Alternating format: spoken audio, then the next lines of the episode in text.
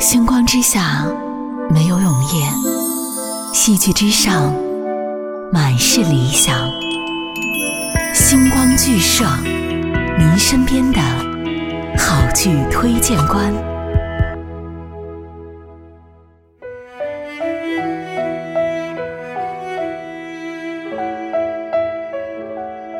Hello，这里是 New Radio 星光剧社，我是 Luna。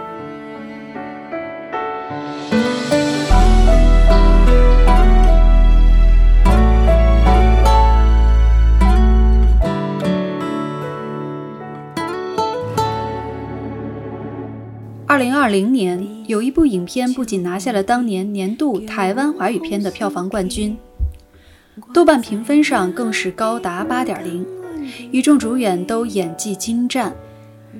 陈淑芳问鼎当年的金马奖最佳女主角。整部电影一共有六名女性主演，被称为是最懂女性的电影。那么今天星光剧社就为大家带来的这部影片，名字叫做。孤味。它讲述的是从一道虾卷做到台南名气餐厅的林家的故事。导演许成杰将自己的亲身经历改编进电影当中，通过重新认识家人之间的关系与纠葛，每一个看电影的人仿佛都能从细节当中发现人生的影子。它映射出我们每个家庭的千姿百态。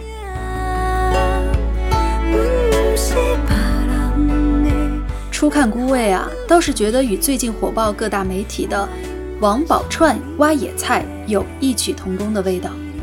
影片当中主要讲述了女主林秀英在丈夫程百昌抛妻弃女之后，靠卖虾卷，不仅将三个女儿抚养长大了。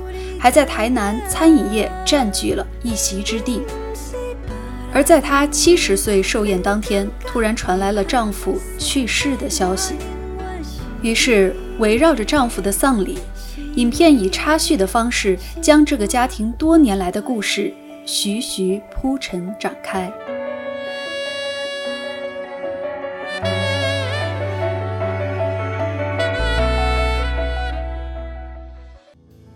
值得一提的是，整部影片的男性角色出现频率并不高，而且比较边缘化。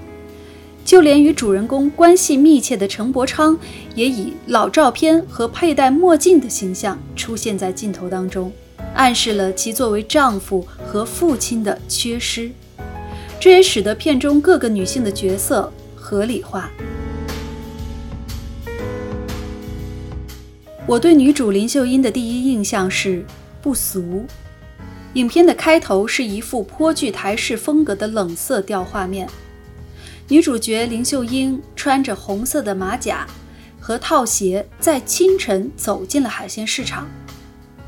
搭配协调的着装、精巧的耳饰、手镯、丝巾等配饰，让她迅速地与起早贪黑的店主、勤俭持家的主妇形象区别开来。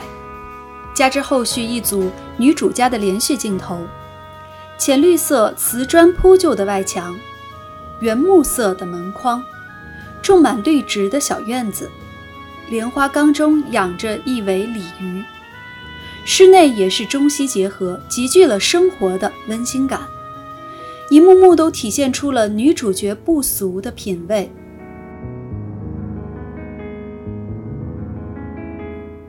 海鲜市场内，商贩此起彼伏的招呼声都说着“林小姐好”。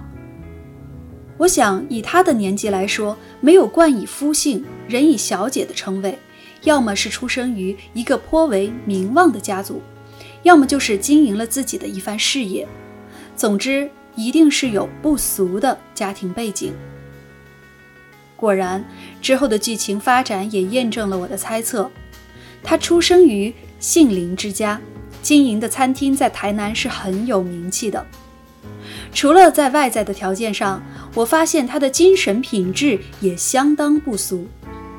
在自己七十岁寿宴开始的前几个小时，离家多年的丈夫突然传来死讯。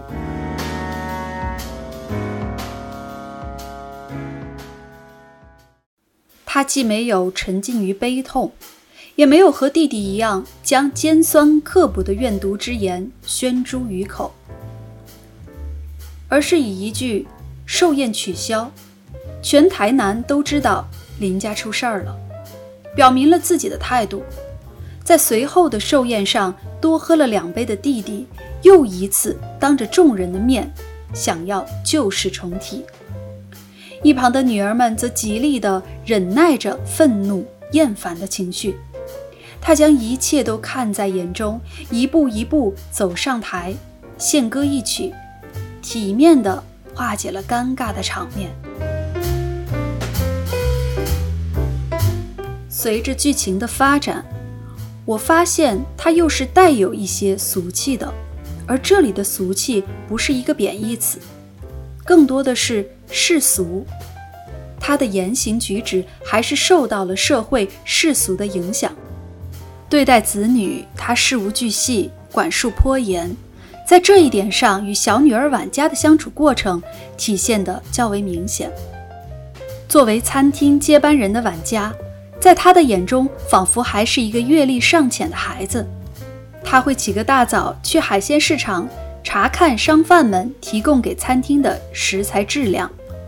然后回到家中，把新鲜的龙虾为晚家做一顿热腾腾的早餐，甚至亲自查看寿宴的准备情况，是一个十足的操心母亲的形象。对于亲情，他也秉持着传统价值观中打断骨头连着筋的观念，在寿宴开始之前，等在门口期待兄弟的到来。即便是两个哥哥已许久没有往来，仅有的弟弟更是看重医生职业的二女儿婉瑜，他还是希望能够和他们保持近乎名存实亡的亲缘关系。对于爱情，早年间他倒是意外的叛逆了一次，就如八点档的电视剧一般，不顾家人的反对嫁给了丈夫。可遗憾的是。婚后生活也像剧情一样，白玫瑰变成了饭碾子。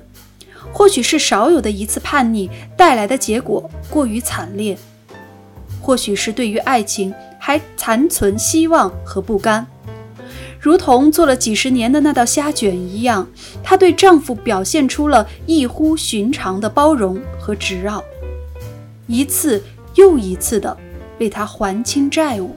忍受他对于婚姻的不忠，乃至最后抛妻弃女，一走了之。他仍然不肯在离婚协议书上签字，看似斗气，其实却钝刀割肉般的给自己和女儿带来了伤痛。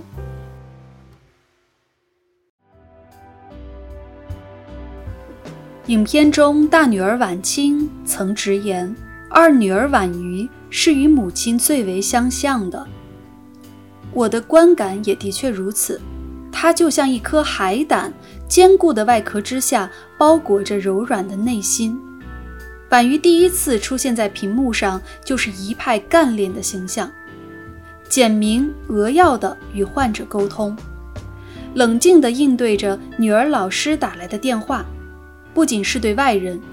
婉瑜面对丈夫和女儿的时候也是强势的，始终坚持要将女儿送到国外留学，令家人无法理解。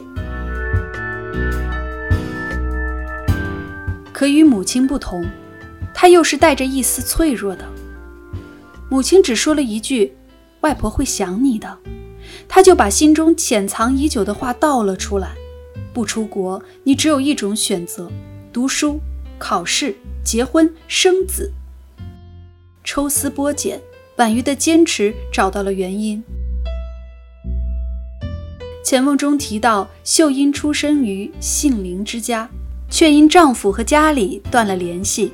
那么，在丈夫离家之后，渴望和原生家庭修复关系的秀英，能想到的最好方法，就是培养出一个医生，让他能够成为维系两个家庭的纽带。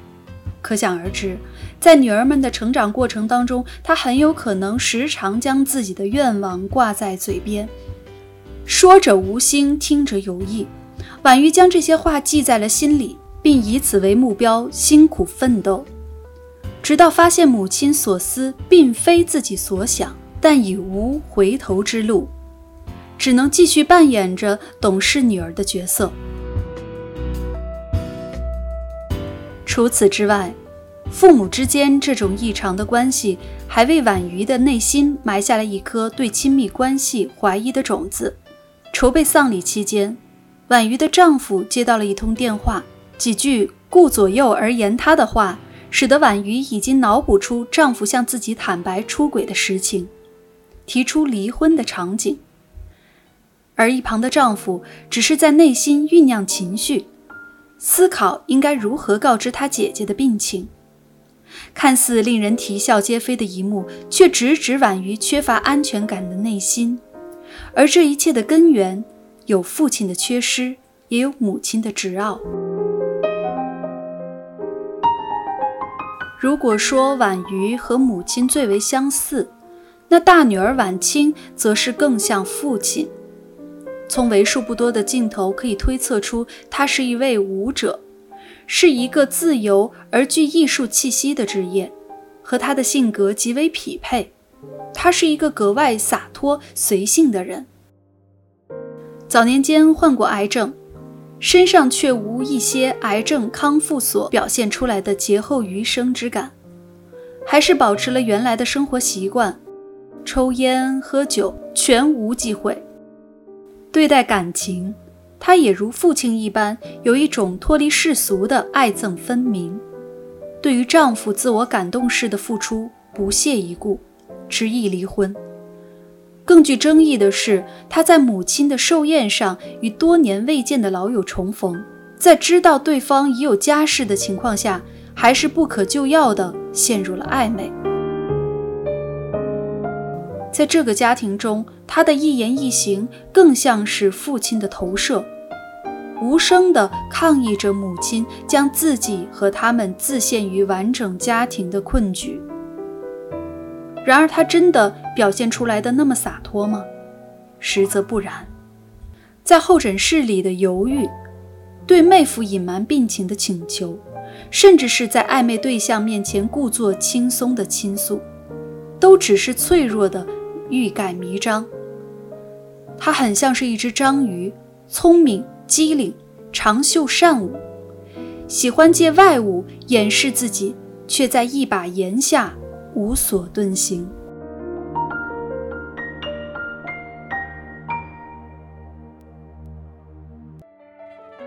出乎意料的是，与两位姐姐相比，外表看上去最柔弱的小女儿婉佳。其实是有着最坚强的内心，却又略显幼稚。她是出生在父母关系稍好的那段时期，却又在不久后经历了父亲的离别。或许是因为不像两个姐姐那样目睹父母的争吵难堪场面，他是三个女儿中和父亲关系最为亲近的，甚至在私底下和父亲的情人蔡阿姨都保持着联络。而对待母亲的态度，充分验证了距离才能产生美。影片中，他对母亲是这样评价的：“他总是这样，不让人家做自己的事情，还来怪人家什么都做不好。”他抱怨着母亲对餐厅琐事过度的干涉，可从来没有想过家里的家务：清晨的龙虾泡饭。海鲜市场供给餐厅的材料、食物，寿宴的菜品搭配，是没有一件让他拿捏稳妥的。那颗每天被温热了三餐精心照顾的胃，却意外的被来自台北的糕点收服，极度讽刺。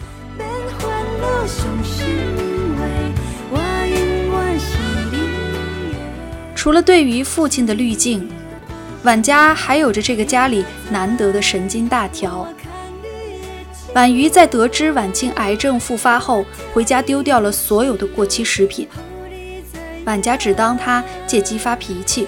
婉清对她说出悲观之言之后，她也只以为姐姐多愁善感。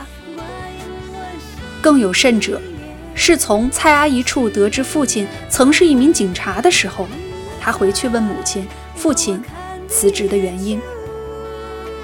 我想，这份不食柴米油盐的幼稚，不应该出现在餐厅接班人的身上。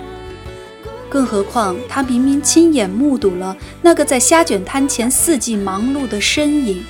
在这个家中，他像一只寄居蟹，依靠母亲和姐姐筑起的坚强外壳保护自己，却不自知。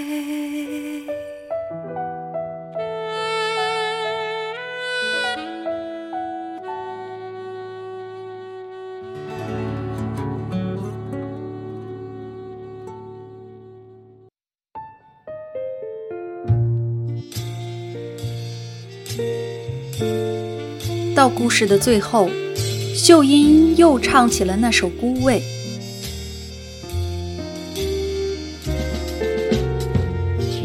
无眠的夜晚，悲苦寂寥，越想将它引进，却越走位。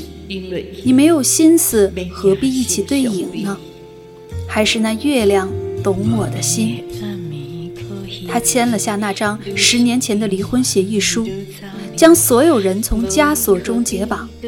既然已经形成的伤害无法挽回，不如一切交给岁月，慢慢弥合。